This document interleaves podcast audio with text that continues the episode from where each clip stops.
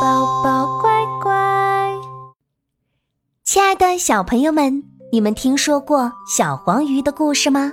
小黄鱼被主人从鱼市场买回来，放进了鱼缸，在鱼缸里发生了好多有趣的故事。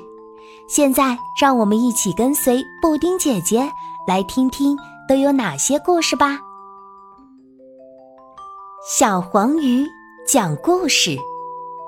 我叫小黄鱼，在二零一九年春节前一天，被女主人从鱼市场买回。当女主人打开塑料袋，将我们几家鱼缓缓放进鱼缸时，我嗖一下游出一米多远，好大的鱼缸啊，至少有两米长。我掩不住兴奋的心情，在两秒钟内环绕这个新家游览了一圈。拜拜啦，鱼贩子那个又臭又拥挤的玻璃箱！拜拜啦，我那吃不饱肚子、伸不开尾巴的日子。和我家一起来的还有红鱼一家和黑鱼一家。红鱼一家五口，红鱼、红鱼夫人。